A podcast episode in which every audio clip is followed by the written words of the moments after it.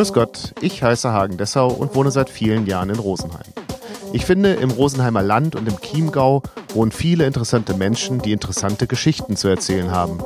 Und das machen sie in meinem Podcast. Hallo Welt hier Rosenheim. Heute zu Gast Sebastian Höglinger. Ähm, also mein Name ist Sebastian Höglinger und ich bin Trainer für historisches Fechten. Grüß Gott, Sebastian. Ähm, ich muss schon schmunzeln. Also ich finde, auch in der Vorbereitung, nimm mir das nicht übel, ähm, hat äh, dein Sport einen, einen großen äh, Kicherfaktor. Also, ja. denn ähm, das, du, du nennst es historisches Fechten, aber es ist ja eigentlich so dieses Schwertkampf, wie ich es ähm, von Mittelalter-Festivals äh, erwarte, oder? Deswegen nenne ich es genau historisches Fechten. Also es ist wirklich so mit, ähm, es ist wirklich so, eigentlich machen wir Schwertkampf, wenn man es so nennen möchte, aber um es halt differenzieren zu können, dass es wirklich ein ernstzunehmender Sport ist, nennt man es historisches Fechten. Eigentlich könnte man es auch einfach nur Fechten nennen, weil es ist Fechten. Und auch in den Quellen, aus denen wir arbeiten, steht Fechten. Da steht nicht, also historisches Fechten sowieso nicht, Schwertkampf steht auch nicht drin, da steht Fechten drin. Ja. Genau. da müsste man jetzt einen fragen, der das zeitgenössische Fechten macht, wie er die Sache sieht, oder? Genau, also wir differenzieren es einfach so, wir machen historisches Fechten, dann gibt es olympisches Fechten, das ist praktisch das, was wir sonst so kennen. Und allgemein könnte man sagen, beide fechten. Und wenn man eure Seite äh, im Internet ähm, oder wenn man euch sucht im ja. Internet, dann ist das ja äh, Historical Martial Arts. Historical European Martial Arts, genau, wird's gerne genannt. Ja. Genau. Und ja. ähm, das European habe ich in der Vorbereitung offensichtlich unterschlagen, aber mein, das ist ja der erste Gedanke bei Martial Arts ist ja so äh, asiatische Kampfkunst. Ja, richtig. Ähm, ist das, also es klingt für mich auch ein bisschen so, dass man eben dieses, dieses ähm, Mittelalter, Fest, Schwertkampf, Bild so, so schnell wie möglich auch beiseite schieben möchte. Ja. Ähm, muss man, sage ich jetzt mal. Oder es ist halt schwer, wenn ich einfach nur sage, okay, ich mache Schwer mittelalterlichen Schwertkampf, dann ähm, denkt jeder wirklich an den das Schaukampf, an Schaukampfsache, die er halt auf Mittelaltermärkten sieht, oder an vielleicht noch so Bühnenfechten, also dass es wirklich in Richtung so Film oder so geht. Also wird man dann eher so gefragt, da macht ihr bei Filmen mit, macht ihr irgendwelche Stunts und um halt ernst genommen zu werden. Also es ist wirklich mehr nach außen repräsentieren, als man dann innen eigentlich ernst ist. Aber um halt wirklich ernst genommen zu werden, um es auch vergleichbar zu machen für Leute, die damit nichts anfangen können, dass es eben eine Kampfkunst ist, genauso wie eben asiatische Kampfkünste Kampfkünste sind. Deswegen ist eben dieser Begriff Martial Arts dort mit drin. Mhm. Also das ist auch wirklich nur im Deutschen nicht so. Ähm, man könnte es ja genauso gut auch Schwertkampfkunst nennen. Das wäre auch okay. Also wir selber sagen auch, dass wir, wir sind eine Kampfkunst und ein Kampfsport und damit differenziere ich halt gleich und filter auch so ein bisschen vor, dass nicht Leute zu uns kommen, die Schaukampf machen wollen, sondern Leute machen wollen, die äh, zu uns kommen, die wirklich Sport machen wollen. Und woher kommt die Faszination an, an diesem Sport? Mhm. Ähm, kommt wahrscheinlich bei, ist sehr unterschiedlich von Leuten. Also ich würde schon sagen, die meisten haben natürlich ein Interesse am Mittelalter und an Schwertern, aber ähm, behaupte ich jetzt mal, gibt es auch beim olympischen Fechten sehr viele Leute, die eigentlich anfangen als Kinder, anfangen, ich meine, ich weiß es von mir als Kind auch, dass ich eigentlich immer fechten wollte, weil ich halt Schwertkämpfen lernen wollte. Und äh, das ist, glaube ich, immer noch nicht anders. Und viele Kinder fangen halt dann das Fechten an, wenn sie Kinder sind, also das olympische Fechten. Und später verläuft sich das halt bei denen dann eher in Leistungssport, dass sie halt sagen, mir geht um das System, mir geht es um den Sport dahinter und diese Faszination schwer drückt vielleicht ein bisschen in den Hintergrund. Und bei uns ist es halt so, wir haben auch wenig Kindertrainings. Also bei uns sind halt eher die eher jung gebliebenen, die halt immer noch Schwertkampf machen wollen, die kommen dann zu uns. Und ähm, es kommen auch oft Leute, die halt wirklich ein Interesse einfach am Mittelalter haben und die vielleicht am Anfang auch denken, es ist Schaukampf und dann schauen sie sich's an und die entscheiden dann halt entweder, oh, das ist doch anders, als ich es mir vorgestellt habe, das finde ich cool, oder sie sagen, ah nee, das ist jetzt nicht das, was ich suche und dann ziehen sie halt weiter. Und du bist diesen Weg auch gegangen. Also du hast als ähm, Kind und Jugendlicher dann das ähm, olympische Fechten gemacht. Nee, wollte ich immer. Äh, ich habe als Kind Judo gemacht und ich habe dann mit 14, also ich habe relativ früh angefangen, ich habe mit 14 historisches Fechten angefangen ähm, weil meine damalige Trainerin bei mir in der Straße gewohnt hat. Also es war auch nur deswegen. Das war halt so die Zeit, äh, ja, Anfang der 2000er. Da war Herr der Ringe relativ frisch draußen. Wir waren da alle Herr der Ringe-Fans und so und wir wollten halt Schwertkämpfen lernen. Und also ich habe relativ früh angefangen mit 14 Jahren und das ist dann einfach geblieben. Es wurde dann mal kurzzeitig so bisschen weniger, als man dann so im jugendlichen Alter war. Da habe ich dann auch mal eine Pause gemacht, so für ein Jahr oder so. Also habe ich nicht abgemeldet, aber ich war nicht mehr so aktiv und dann später ging es halt immer weiter wieder nach oben. Die Waffe, ich habe euch ja eben beim Trainieren zugeschaut und hatte auch mal, spricht man von einer Waffe? Wahrscheinlich, ne? Ja. Ähm, Oder Trainingsgerät, also Waffe ist halt. Okay. Also ich hatte das Trainingsgerät in der Hand ja. und es ist ja erstmal schwer und es ist ja auch Entschuldigung, ein bisschen plump. Äh, jein. Also damit ähm, im, im Vergleich zu einem Florett jetzt beim, beim ähm, olympischen Fechten, mhm. ja. Hm, da ist der Unterschied vielleicht nur ein bisschen, für was die Waffe ausgelegt ist. Also Florett ist halt vor allem stichzentriert ausgelegt. Das heißt, ich habe den Schwerpunkt weiter hinten. Und äh, beim Langschwert, also wir machen ja Langschwertfechten, äh, da ist halt der Schwerpunkt weiter vorne, weil es eben zum Hauen und Stechen gedacht ist.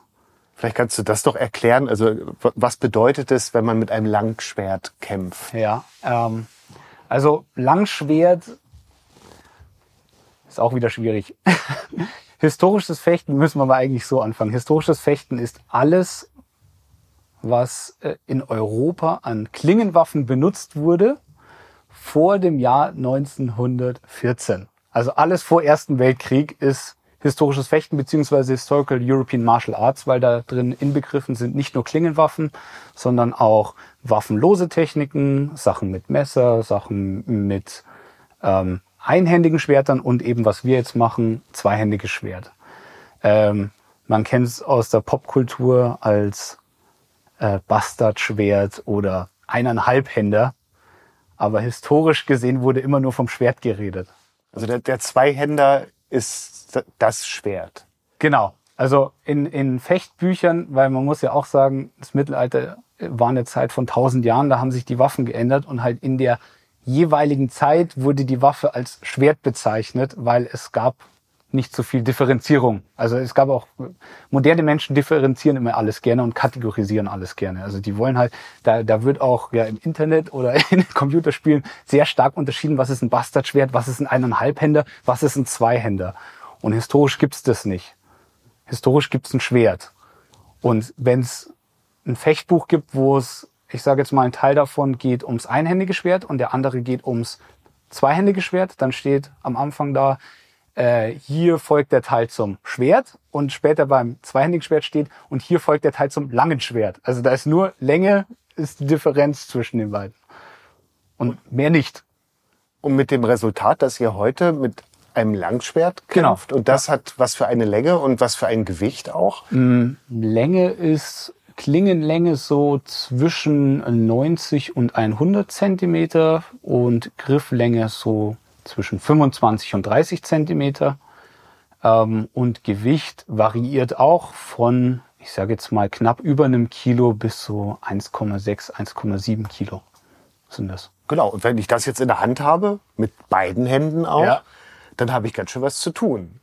Das und, auf jeden und, Fall. Und, ja. das, ja. und, das meine ich. Das ist ja, im Vergleich zu den europäischen, äh, zu den olympischen Fechtwaffen mhm. äh, oder Sportgeräten, mhm. die sind klein und elegant. Also äh, ist, da, ist man da nicht auch in seiner Körperlichkeit dann entsprechend eingeschränkt? Mhm. Also ist man ist nicht ein Teil des Trainings einfach schon dieses Ding zu halten? Teil des Trainings ist eher umgehen zu lernen, wie ich die Waffe bewege, ohne Kraft einzusetzen oder mit relativ wenig Kraft. Also ist, der Vorteil ist, wenn ich zwei Hände an der Waffe habe, kann ich eine Hebelwirkung hernehmen. Also einfach nur, dass ich die hintere Hand, die vordere Hand hält das Schwert und die hintere Hand ist weiter hinten und hat deswegen einen Hebel und ich kann dann rotieren anfangen, was es einfacher macht, das zu führen. Äh, beim olympischen Fechten, und das war eben, das ist auch der Trend vom olympischen Fechten, dass die Waffen immer leichter und schneller geworden sind dadurch, weil sie leichter wurden. Also da wurde immer mehr auf Sport optimiert. Mhm. Und historisches Fechten versucht eigentlich nur dieses Rad zurückzudrehen und sich auf die, auf die Ursprünge des Fechtens zu konzentrieren. Das heißt, wir versuchen zwar ähm, Übungsschwerter zu verwenden, die äh, genügend Schutz bieten, also die stumpf sind, die eine verdickte oder umgelegte Spitze haben, dass ich stechen kann, die sich biegen beim Stich, also die nicht steif sind, sondern die sich durchbiegen, aber im Umkehrschluss trotzdem die ähm, Eigenschaften von einem echten Schwert haben, also in Sachen Massenverteilung, äh, Gewicht grundsätzlich, Schwingpunkte, die in den Schwertern drin sind. Also das ist Physik für sich selbst, wie so ein Schwert sein sollte. Das heißt also, so die Demut vor der Entwicklung spielt auch eine große Rolle dann bei dem Sport. Ja, oder ja, Demut vor der Entwicklung. Hm. Also ich glaube eher, oder es gibt viele Leute, die haben, glaube ich, beim, beim olympischen Fechten eher einfach das Problem, dass das zu versportlicht ist. Also dass das zu weit weg von der Kampfkunst ist. Ähm, da gibt's auch immer Riesendiskussionen, weil jeder definiert es anders, was ist Kampfkunst und was ist Kampfsport. Ähm, Im historischen Fechten wird es oft einfach so definiert, dass man sagt, okay, Kampfkunst, äh, Kampfsport ist etwas, was auf ein Regelsystem, auf einem Regelsystem basiert und ich trainiere nur auf dieses Regelsystem hin. Also im olympischen Fechten wäre es, ich versuche einfach nur den anderen schneller zu treffen als er mich und es geht eigentlich nicht darum, dass ich selber nicht getroffen werde. Und ich bin sehr limitiert in meiner Beinarbeit. Ich darf nur vor und zurück gehen. Ich habe eine Bahn, wo ich gehen darf. Ähm, und ich darf außer stechen, beziehungsweise beim Säbel darf ich auch hauen, aber ich darf relativ wenig. Ähm, und beim historischen Fechten darf man halt sehr viel. Also man darf sich im Raum bewegen. Man darf hauen und stechen. Man darf auch die Leute schmeißen. Also ich habe eigentlich Judo mit drin. Mhm. Ich darf ins Ringen gehen. Ähm, es geht nicht darum, nur schneller zu treffen als der andere, sondern es geht vielmehr darum, selber nicht getroffen zu werden, weil wir auch kein elektronisches Anzeigesystem haben. Also ich würde eher sagen, es ist weniger die Demo, sondern es ist einfach mehr für Leute gedacht, die sagen, okay, sie wollen den, den echten Kämpfen, wie auch immer das aussieht, näher kommen. Also kann man auch fragen, warum geht jemand statt zum Boxen zum Krav Maga? Zum Beispiel. Wohin? Krav Maga ist eine israelische äh, Selbstverteidigungsart. Okay. Ja. Oder warum geht jemand zum Boxen, äh, nicht zum Boxen, sondern warum geht er zum Kickboxen oder Muay Thai oder was weiß ich. Also solche Sachen. Mhm. Das ist meistens, weil die Leute sagen, okay, das eine ist mir zu eingeschränkt auf eine Sache und ich möchte äh, ich möchte was, was auf der Straße funktioniert, ist oft, aber bei uns funktioniert natürlich nichts auf der Straße, weil ich habe kein Schwert dabei. Nochmal. genau. Du hast das eben schon angesprochen. Als erstes trainiert ihr ähm, das Schwert zu bewegen mit genau. möglichst wenig Kraftaufwand. Ja. Äh, was sind denn so die Trainingsziele? Hm, das ist auch recht interessant bei uns, weil die Trainingsziele jeder eigentlich für sich selber definieren kann. Also wir sind, es gibt bei uns Wettkämpfe. Das heißt, man kann auf Turniere fahren, man kann im Langschwert antreten. Es gibt auch eine deutsche Nationalmannschaft und so. Aber das ist muss nicht der Hauptfokus des Sports sein. Also es geht genauso, dass jemand sagt, er kommt einfach her, er möchte trainieren, er möchte ähm, fechten lernen in, oder er möchte sich rein mit dem Schwert bewegen. Ich sage jetzt mal, eine Partnerübung haben wir immer dabei, aber es ist kein Anspruch, dass irgendjemand auf Wettkämpfe fährt, wenn er das nicht möchte. Das heißt, ich kann für mich rausziehen, ich möchte es als Kampfkunst betreiben, also ich möchte lernen, wie fechte ich, wie wende ich Techniken, wie, äh, ich trainiere Techniken, die eventuell auch wirklich tödlich sind, ja, also die ich dann gerade mit dem Schwert niemals anwenden werde, aber ich kann es halt. Also wirklich, wie es bei, bei asiatischen Kampfkünsten auch ist, ähm, wenn man zum Beispiel Jaido macht, wo es, wo es nur darum geht, das Katana zu ziehen und um mehr geht's eigentlich nicht und da vor zu laufen, so genauso könnte ich historisches Fechten auch betreiben, also rein für mich selber selbst wenn ich sage, ich möchte gar nicht frei fechten, also ich möchte gar nicht äh, gegen wen anders kämpfen, dann könnte ich das auch machen, mache ich nur Partnerübungen. Oder ich kann eben sagen, ja, ich möchte schon auch frei fechten, ich möchte frei gegen wen anders kämpfen, aber Turniere mag ich trotzdem nicht machen, dann gibt es da auch die Möglichkeit. Also und, und alles das, was du jetzt gesagt ja. hast, bringst du hier im Training unter einen Hut oder ähm, hast du jetzt hier ein oder zwei Bereiche, die du dabei abdeckst? Ähm, ich versuche schon alles unter einen Hut zu bringen, allerdings äh, lege ich schon Wert auf eine gewisse äh, athletische Ausbildung bei uns. Also es gibt auch, es gibt in ganz Deutschland Vereine zum historischen Fechten. Es gibt auch welche, die das wirklich sehr behutsam machen mit gar keiner Ausrüstung, also auch keine Fechtmasken und so. Und es gibt andere, die machen das halt voll auf, ähm, auf Wettkämpfe, also die trainieren die ganze Zeit in voller Ausrüstung und so Zeug. Und ich versuche halt so einen Mittelgrad zu machen. Also ich versuche halt oft mit wenig Ausrüstung zu trainieren, aber trotzdem in, in Geschwindigkeit und den athletischen Anspruch habe ich schon, dass die Leute hier sportlich auch was mitnehmen. Also mein Ziel ist eigentlich, die sollten einmal pro Training gescheit schwitzen. Mhm. Ja. Aber wie ist denn jetzt, also ich komme jetzt neu dazu, ja. ich höre diesen Podcast und bin total begeistert und ja. bin dann ähm, beim nächsten Training da. Also wie, wie läuft ein Training ab? Hm. Ähm, also grundsätzlich fangen wir an, uns aufzuwärmen gemeinsam. Ähm, da geht es einfach darum, dass man mal alle Gelenke bewegt. Ich versuche dann relativ schnell wirklich zum Schwert zu kommen. Der Anfang ist meistens, dass man Soloübungen macht. Also wirklich für Anfänger wird, wäre das wirklich, dass man klassisch Bahnen läuft, also nur einfach durch die Halle durch und verschiedene Heue, also verschiedene Hiebe oder verschiedene Techniken macht für sich selber. Und das Ganze korrigiere ich dann einfach als Trainer. Also ähnlich wie man es aus dem Karate kennt zum Beispiel oder im äh, Taekwondo wird es auch gemacht. Ähm, damit fängt es meistens an und wir jetzt bei uns im Verein gehen relativ schnell dann auf Partnerübungen. Also Partnerübungen sind einfach vor, ähm, vordefinierte Übungsabläufe. Das heißt, ich sage zum Beispiel, Partner A greift an und Partner B ähm, blockt das Ganze mit einer bestimmten Technik, die für beide festgelegt ist. Und dann wird es auch wieder zusammen trainiert. Das am Anfang eben für Anfänger komplett ohne Schutzausrüstung. Da geht es auch sehr viel drum, Schwertkontrolle zu entwickeln. Also wirklich dass es auch mal so sein soll, dass der Partner mal nicht blockt und der Angreifer dann trifft, aber halt so, dass es keinem von beiden wehtut. Ja, also dass wirklich ein Anlegen des Schwerts zum Beispiel an der Schulter ist.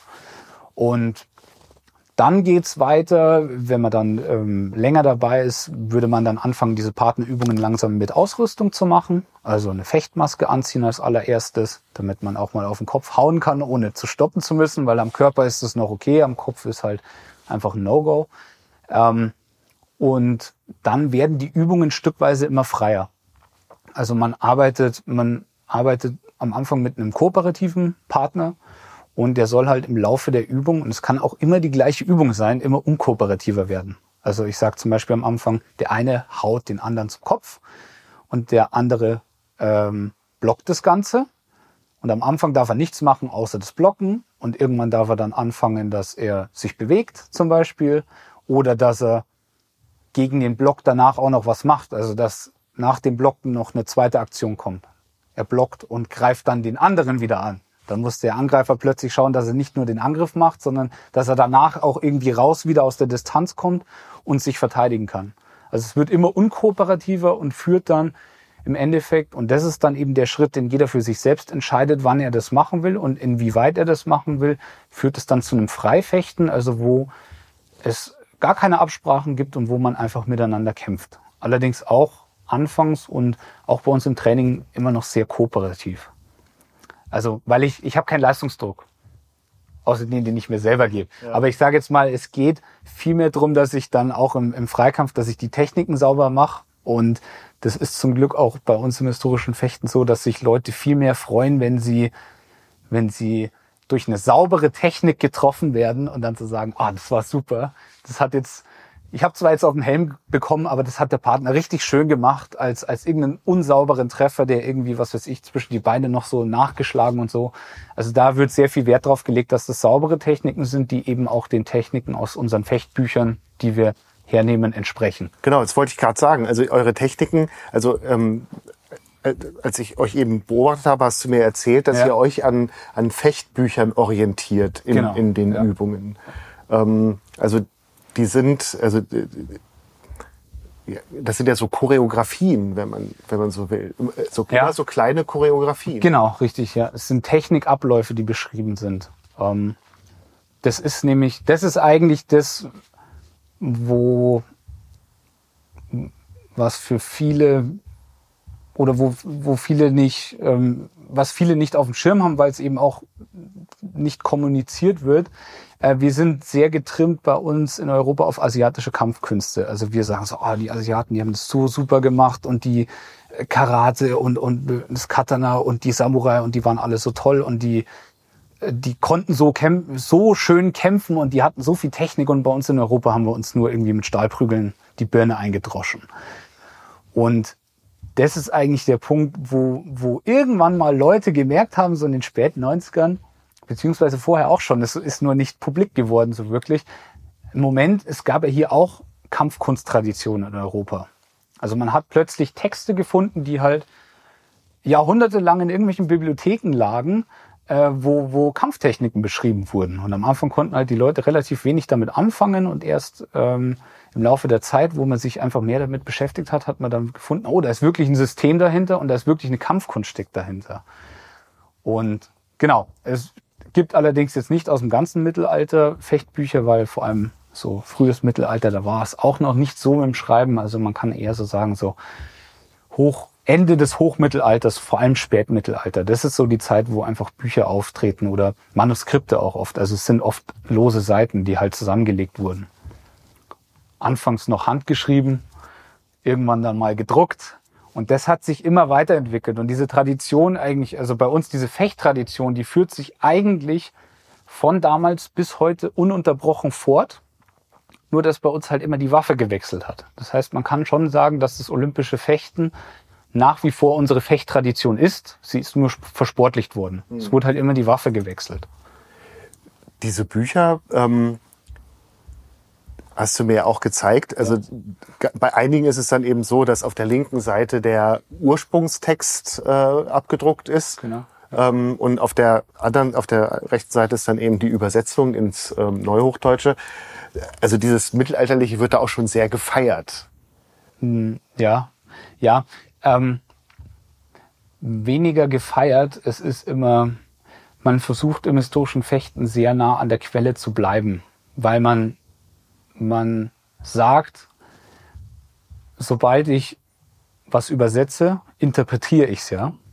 Und Sobald ich es interpretiere, ist es nicht mehr die Quelle. So, die Übersetzung ist super für Leute, die sagen, ich will mir das mittelalterliche Geschreibe nicht antun. Und es ist, man muss sich auch wirklich einlesen. Also gerade bei, es ist halt nicht jeder ein Germanist, der damit das studiert hat und das halt gescheit lesen kann. Oder äh, der irgendwie Geschichte studiert hat, dass er das wirklich lesen kann. Das heißt, für viele ist es halt einfach die Übersetzung zu lesen.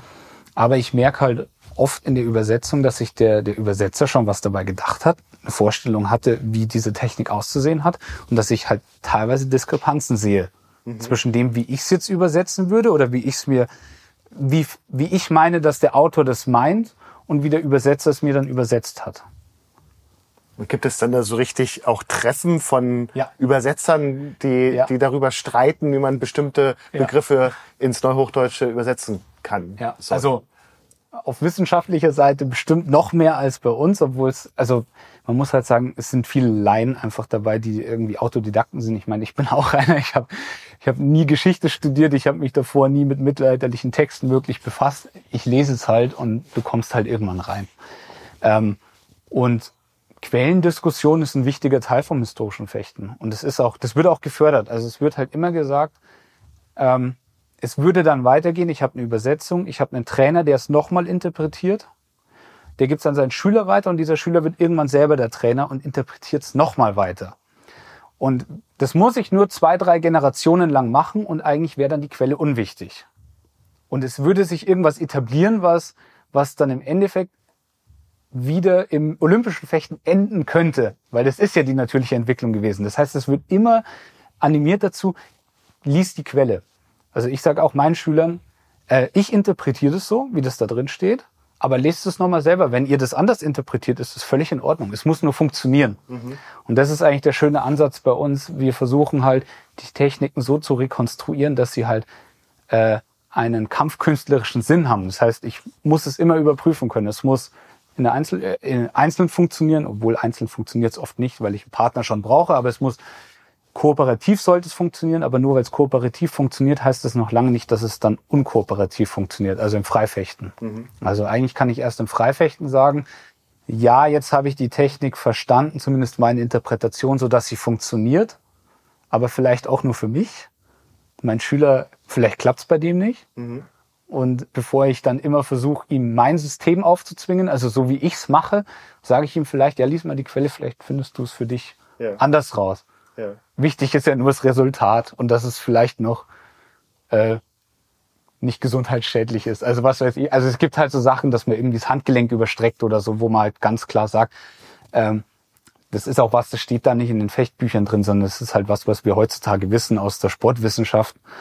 Ähm, dass man sagen, ich möchte halt Gelenke nicht in eine Endposition bringen und dann, wenn ich das im Hinterkopf habe, kann ich die Technik halt so üben, dass ich das nicht mache und dann finde ich halt irgendwann raus, wie es funktioniert.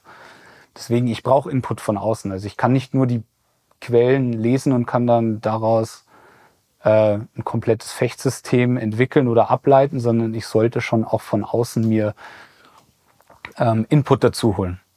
Also sei es in in einer Trainerausbildung in eigentlich egal welchem Sport, also oder oder was weiß ich. Ähm, frag mal meinen Physio, was denn gesundheitsfördernd ist oder was eher schädlich ist, ja, solche Sachen halt. Oder ich hole mir wirklich von asiatischen Kampfkünsten, die haben auch, ist, die sind ja nicht schlecht. Also das ist auch immer so, manchmal wird auch bei, bei uns historischen Fechtern ein bisschen gebasht auf die asiatischen Kampfkünste, weil es dort auch sehr viel Voodoo-Zeug gibt, wo man einfach sagt, dass aber das sind meistens Europäer, die das interpretieren, wie es Asiaten machen und dann ist es halt falsch. und, ähm, wir versuchen halt schon auch uns Input zu holen von außen. Den braucht man auch. Also das hat auch erst angefangen, als Leute die Fechtbücher in die Hand bekommen haben, die davor was anderes gemacht haben, die davor, was weiß ich, jahrzehntelang Karate oder Kung Fu gemacht haben. Die haben das irgendwann in die Hand genommen und haben dann wirklich was Sinnvolles draus machen können. Davor waren es halt meistens Leute, die eher nicht sportlich begabt waren und dann wurde es halt nichts. Mir ist aufgefallen ähm, bei den Übungen, dass komme ich wieder drauf zurück, auch dass es sehr statisch war, also diese Übung, die ihr gemacht habt. Mhm. Und auch als ähm, es zum Ende zuging, wo ich jetzt erwartet hätte, dass es eben so eine freie, mhm. freie Kampfsituation gibt, war, war es auch so, dass einer angegriffen hat mhm. und der andere hat sag ich jetzt, nur das Schwert hochgehalten und hat geblockt. Ja. ja wir haben heute kein, kein Freifechten gemacht. Okay. Also das war, das, was du am Ende gesehen hast, war unkooperative Übung eigentlich. Wo es nur ein paar Regeln gab. Also es gab, es gab immer einen Angreifer und es gab immer einen Verteidiger. Der Verteidiger durfte sich nicht bewegen. Also das ist aber immer noch unkooperative ja. Übung gewesen und der Schritt danach wäre jetzt das Freifechten gewesen. Okay ist oftmals auch unserem Platz geschuldet, weil wir eine sehr kleine Halle haben. Also das heißt, dass, dass ich, ähm, wenn ich einen, einen, auch einen Kampf äh, etabliere, dass ich immer bestimmte Regeln vor, vorgebe, die unterschiedlich sein können. Also mm, außer dann wirklich im Freifechten. Also wenn es dann wirklich ans Freifechten gibt, auch da gibt's immer, es gibt immer Regeln. Ich kann nie alles erlauben. Ähm, vielleicht was es, was vielleicht hilft, das Ganze wirklich zu einem Kampf zu machen, ist, dass ich das, äh, die Regeln immer ändere. Also das ist ja eigentlich das, was ich beim Sportfechten habe. Ich habe immer die gleichen Regeln. Alle trainieren weltweit auf das gleiche Regelwerk. Mhm. Und die spezialisieren sich auf dieses Regelwerk und auf nichts anderes. Und bei uns ist es halt so, dass auch turnierweise Regelwerke unterscheiden. Also es, zum Beispiel, es führt nicht immer das Gleiche zum Sieg. Es ist nicht immer die gleichen Techniken erlaubt. Es gibt zwar meistens sehr, sehr wenig Einschränkungen, aber es gibt immer irgendwie abweichende Regeln, was für mich heißt, ich muss halt Fechten an sich lernen und mich nicht auf ein Regelwerk versteifen. Um flexibel sein zu Genau, ich muss einfach flexibel sein und ich muss halt fechten lernen. Und wenn ich dann richtig fechten kann und wenn ich halt ein besserer Fechter bin als mein Partner, dann werde ich halt auch gewinnen, unabhängig vom Regelset. Also, und das ist auch äh, bei uns so, also es gibt ein paar unausgesprochene Regeln, die eigentlich bei uns im Freifechten, wenn es nicht auf einem Turnier ist oder so, schon gelten. Das ist halt, ich hau halt nicht zu stark zu, weil ich möchte halt meinen Partner nicht verletzen, sondern ich möchte ja Spaß mit ihm haben. Das heißt, ein Treffer sollte zwar ankommen, es sollte auch ein Wirktreffer sein. Also Wirktreffer heißt immer, wenn der Partner keine Schutzausrüstung an hätte und ich ein scharfes Schwert hätte, dann würde ihm was passieren. Ja, also so soll es schon sein, obwohl das auch manchmal, also ich vermeide, wenn ich sehe, die Deckung vom Partner ist weg, dann vermeide ich da voll durchzuhauen, sondern dann tippe ich ihn halt an. Also ich zeige Dominanz dadurch, dass ich sage, ich kann dich auch leicht treffen. ja? Ja. Also sowas zum Beispiel. Das sind so unausgesprochene Regeln. Ich tue mir nicht weh gegenseitig. Ich lasse vielleicht auch ein paar Techniken aus. Das kann ich mit dem Partner vorher abmachen. Ich kann zum Beispiel sagen, hey, ähm, mit Ringen habe ich es nicht so. Also ich möchte nicht geworfen werden. Ich möchte nicht, dass wir ins Ringen gehen, sondern lass, lass ohne Ringen machen. Oder ähm, du, ich habe keine, ich habe keine Schienbeinschoner an. Lass mal ohne Schienbeine machen. Also nicht auf Schienbeine hauen. Solche Sachen. Ja. Ähm, du hast mich darauf hingewiesen, vor kurzem war tatsächlich in der Süddeutschen, in der Süddeutschen Zeitung ein großer Artikel Ja. ähm, über euren Sport. Und da steht, dass es so um die 100 Bücher gibt, die sich mit ähm, dem Schwertkampf äh, beschäftigen. Wie viele von denen müsste ich durcharbeiten, um fechten zu können? Müssen keins. Müssen tust du eigentlich keins. Du bräuchtest einen Trainer, der das kann. Aber auch da ähm, ist unterschiedlich. Also man kann, es gibt auch Vereine, die spezialisieren sich auf eine Quelle und arbeiten nur mit der, also mit einem Fechtbuch und machen nur aus dem was. Das Problem ist eher, dass viele Fechtbücher Lücken haben, die andere Fechtbücher füllen. Ähm, und selbst dann kann ich mir immer noch sehr viel vom, vom olympischen Fechten abschauen. Das muss ich, also gerade was so Athletiktraining angeht, ist olympisches Fechten sehr, sehr gut. Also und ich kann mir eigentlich diese ganzen Beinarbeitsübungen und alles, kann ich mir eigentlich eins zu eins von denen holen. Und auch so Spiel mit Distanz und so weiter. Also ich muss zum wirklich Fechten lernen, muss ich eigentlich kein Fechtbuch anfassen. Ich muss ja nur mit der Waffe umgehen lernen. Äh, die Fechtbücher bringen nur Mehrwert, weil sie mir Antworten auf Situationen geben, die oft vorkommen und wo ich eventuell mit, mit, äh, mit meinem Grundrepertoire, also ich könnte zum Beispiel ein sehr guter Fechter sein, wenn ich immer nur von oben einen Hau machen kann, also einen, einen sogenannten Oberhau. Das ist eine Technik, die geht von rechts oder links oben nach rechts oder links unten. Also einfach nur von oben nach unten hauen. Und wenn ich sehr gut bin, Sachen zu blocken, dann kann ich sehr weit kommen und sehr flink bin mit den Beinen, dann kann ich sehr weit kommen. Ähm, weil wenn ich halt einfach fitter und schneller als der andere bin, dann mache ich den halt fertig. Aber es gibt halt dann so Situationen, was weiß ich, ich sag okay, ich hau den und der versetzt und egal wie oft ich ihn dann zur anderen Seite hau, der versetzt alles. Also versetzen heißt blocken, deswegen, Entschuldigung, bisschen immer in Fachbegriffen drin. Ähm, er blockt alles, was kommt und ich weiß nicht weiter. Aber im Fechtbuch steht dann plötzlich eine Technik drin, die mir sagt, wie ich aus der Bindung, also aus dem Klingenkontakt, wenn er geblockt hat, weitermachen kann und ihn trotzdem treffe.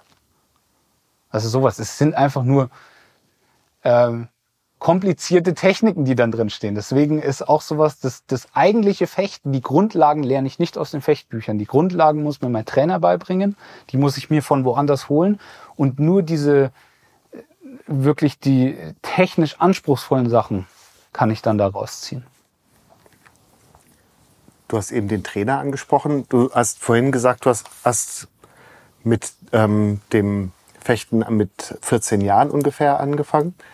Ähm, hast du in der Zeit Qualifikation erworben? Gibt es da richtig so, so, so äh, Trainerstationen, die man oder Trainerprüfungen, die man machen kann, wie man es bei jedem anderen Sport auch kennt? Ähm, inzwischen gibt es ähm, Qualifikationen, die man machen kann. Ich selber habe leider noch fast gar keine, bis auf Trainerlehrgänge, also einfach Fortbildungen, sage ich jetzt mal, aber ich habe keinen offiziellen Trainerschein, also keinen Übungsleiterschein.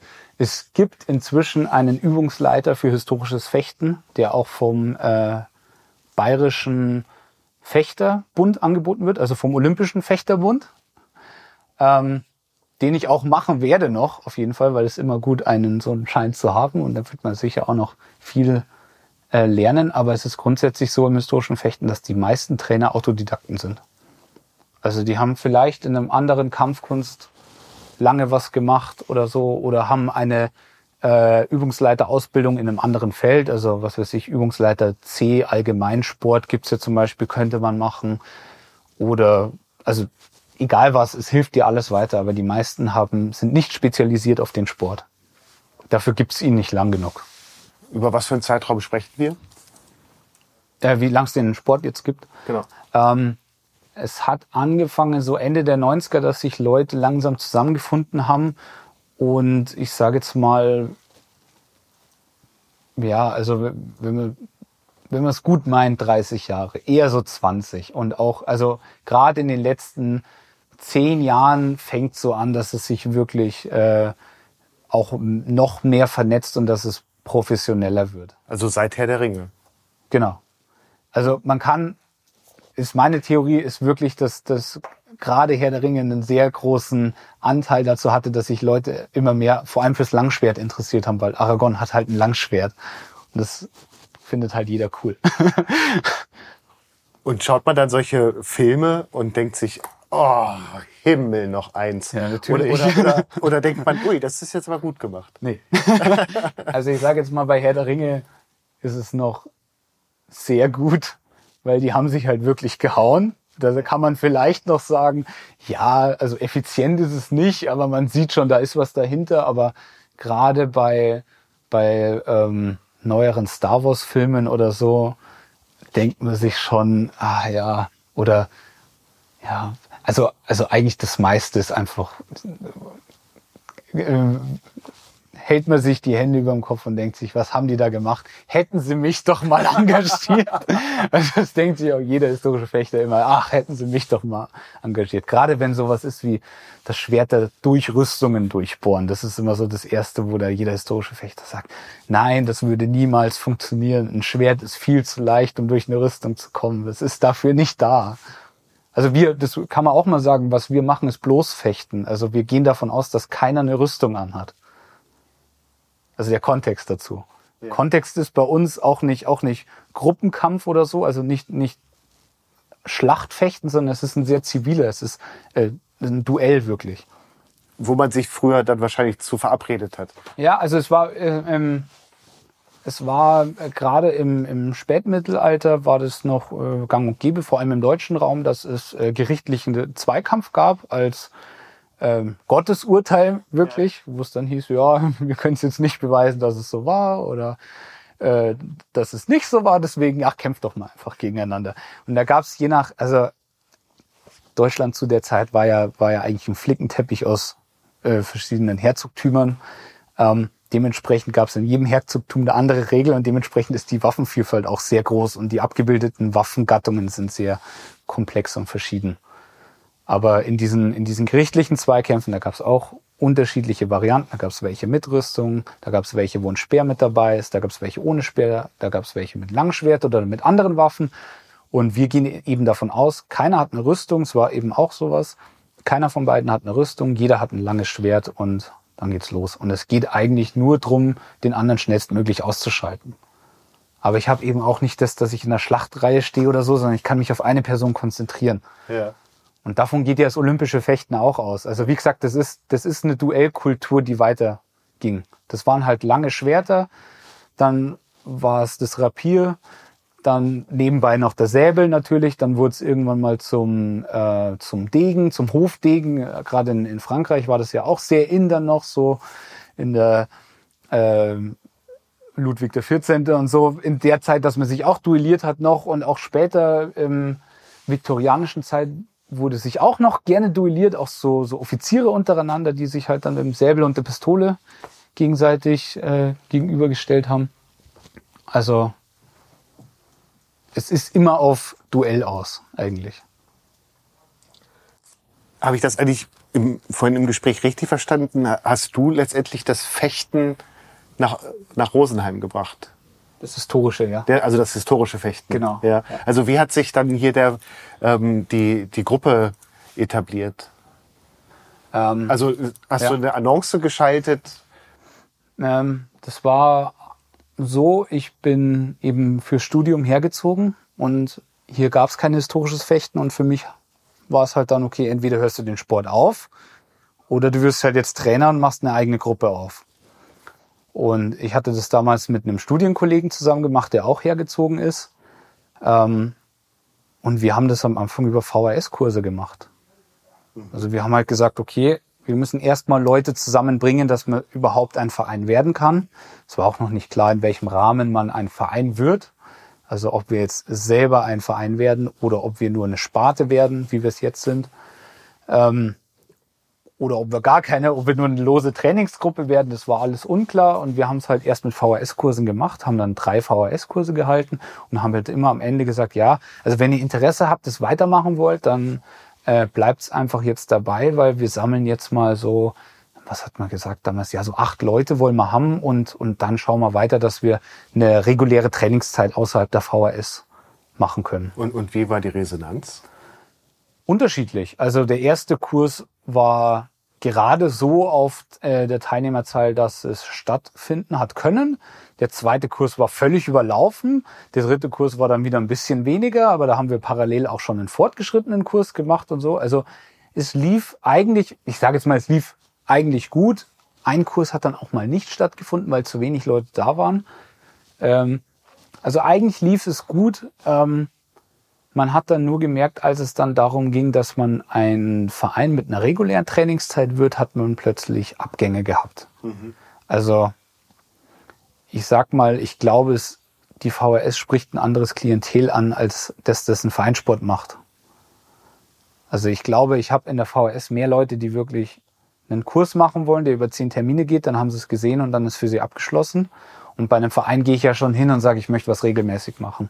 Und es geht ja auch über den Sport hinaus, mit den Leuten dann wahrscheinlich auch noch Dinge zu erleben. Genau, richtig, ja. Also, also da hatten halt dann einige keine Lust drauf oder so und das hat dann erstmal so ein bisschen einfach dahin gedümpelt. Also wir haben dann beim Sportbund Rosenheim angefragt, weil das ist das Einfachste mit, mit äh, Verein gründen und eine Halle bekommen, ist alles gar nicht so einfach. Vor allem, das war auch noch zu, genau zur Flüchtlingskrise. Das heißt, Hallen waren sehr, sehr knapp. Also, und da haben wir gesagt, okay, ja, eigenen Verein ist auch so viel Aufwand, haben wir gar keine Lust drauf. Wir wollen ja eigentlich nur trainieren. Und sind dann einfach zum Sportbund Rosenheim gegangen, haben das, haben das vorgestellt, haben gesagt, was wir machen und haben einfach gefragt, ob das, ob die sich das vorstellen können, ob wir hier als Sparte das Ganze aufziehen können. Und die waren eigentlich recht äh, begeistert davon und haben gesagt, ja, ihr könnt eine Hallenzeit haben ähm, und könnt hier anfangen. Und das hat dann erst ein bisschen so dahingedümpelt, weil wir, wir waren halt auch mit dem Studium beschäftigt und wir wussten auch nicht so ganz, was ist nach dem Studium. Also du weißt halt, okay, du bist für drei Jahre hier und danach weißt du nicht, wie es weitergeht, wirklich. Ähm, dass wir jetzt nicht so viel Energie in den Verein gesteckt haben. Also wir haben unseren Auf Außenauftritt, der war jetzt nicht so riesig und wir haben jetzt nicht aktiv Werbung gemacht und so, sondern wir haben es halt so dahin dümpeln lassen. Ab und zu sind neue Leute gekommen, ab und zu sind Leute weggegangen. Und erst dann nach dem Studium, als dann klar war für mich auch, ähm, ich bleibe jetzt erstmal länger hier, habe ich gesagt, okay, jetzt mit dem Verein, das muss jetzt auch was werden. Und ähm, haben dann halt die Webseite mal neu gemacht und ein bisschen Außenwerbung gemacht. Und seitdem haben wir jetzt eigentlich kontinuierlich guten Zuwachs. Wollte ich gerade fragen, seid ihr zufrieden mit, mit der Entwicklung? Also ich bin sehr zufrieden gerade mit der Entwicklung. Also es war eigentlich genau das Corona-Jahr, wo es dann hieß, okay, jetzt drehen wir richtig auf.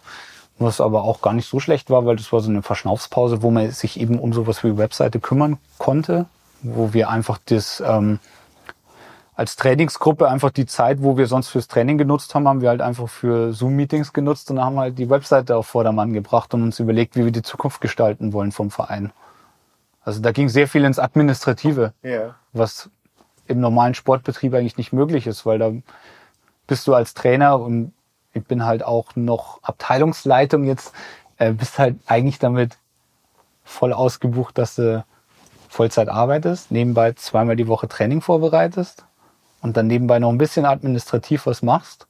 Oder hast halt nicht Zeit, dir jetzt groß zu überlegen, ah, jetzt muss ich jetzt die Webseite komplett neu bauen und so. Das ist halt dann eher schwierig, wenn man das alleine oder auch nur im kleinen Kreis macht. Also da war die Zeit eigentlich ganz gut für uns. Und jetzt sind wir eigentlich sehr zufrieden. Also wir haben, ich glaube, letztes Jahr unsere Mitgliederzahl verdoppeln können. Und ähm, haben eben auch angefangen, so, so wirklich Einsteigerkurse, also wieder so in Richtung VHS eigentlich vom Prinzip her, also dass du zehn Trainings hintereinander hast für relativ wenig Geld, ähm, dass du dir den Sport auch mal über einen längeren Zeitraum anschauen kannst, also über zehn Termine statt normales Probetraining, wo du halt einmal hingehst und total überfordert bist, weil jeder schon viel weiter ist als du. Ähm, und danach halt sagen kannst, okay, macht mir Spaß, will ich mitmachen, ich kann jetzt die Basics gehen, ins normale Training und bin halt nicht komplett überfordert für, also du hast das vorhin immer mal wieder so am, am Rand miterzählt, so, aber mal so zusammengefasst, für wen ist ähm, das historische Fechten ein, ein Sport?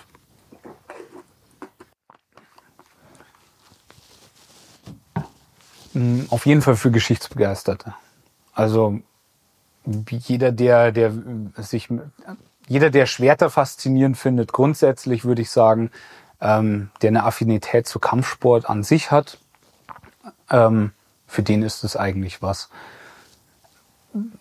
Jetzt bei uns im Verein zumindest halt auch jemand, der sich auch wirklich bewegen will. Also wenn man sagt, ja, ich möchte halt so schon irgendwie Kampfkunst machen, aber mehr so als Bewegungstherapie, dann würde ich sagen, mach lieber was anderes, ähm, weil ich möchte es eben schon ein bisschen athletischer haben, dass man Sport macht, aber jetzt auch alterstechnisch oder so ist eigentlich jeder willkommen. Also auch vom Fitnessstand. Da geht es nicht drum, dass man fit ist, sondern dass man fit wird dadurch. Also da muss man sich keine Sorgen machen. Und das ist auch immer, also ich versuche natürlich auch die Sachen an die Leute anzupassen. Also ich jag jetzt einen, der, der, was weiß ich, 20 Jahre keinen Sport gemacht hat, neu dazukommt weil er das halt cool findet, den jage ich jetzt nicht durchs ganze Programm und sage, ja, da muss schon noch was gehen. Also bei uns ist schon eher ein leichterer Ton, gerade wenn ich es auch so vergleiche mit anderen Sportarten, die so nebenbei in den Hallen noch sind. Also die Trainer schreien viel mehr als ich. Also glaube ich, ist ganz okay. Also für, eigentlich für jeden, der sich sportlich betätigen will, der Interesse an Kampfkunst, Kampfsport allgemein hat, der eine Faszination für Geschichte hat, der Schwerter faszinierend findet muss nicht mal für Geschichte sein. Also er kann auch nur Star Wars mögen, dann kann er auch kommen. Also das ist, ja, jemand, der Freude an Bewegung hat, würde ich sagen. Ja, und der kein Problem hat, in der Halle zu stehen. Also es ist halt, und zu schwitzen. Also gerade in der Ausrüstung schwitzt man sehr. Ja. Aber die ist auch wieder cool, ne? So eine Ausrüstung ist natürlich auch cool. Diese, Mit Fechtjacken, Fechtmasken. Fest, Fechtmaske ja. ist schon auch cool. Ja. Also bestes Wetter für historisches Fechten ist eigentlich äh, Winter, minus ein bis minus zwei Grad und Sonnenschein draußen. Das ist das optimale Wetter. genau. Dann bedanke ich mich ganz herzlich für das ganz tolle Gespräch. Ja, danke Vielen Dank, Sebastian. Danke auch, gerne, gerne. Das war Hallo Welt hier Rosenheim, Folge 58 mit Sebastian Höglinger aufgenommen am 28.04.2022. Vielen Dank fürs Zuhören.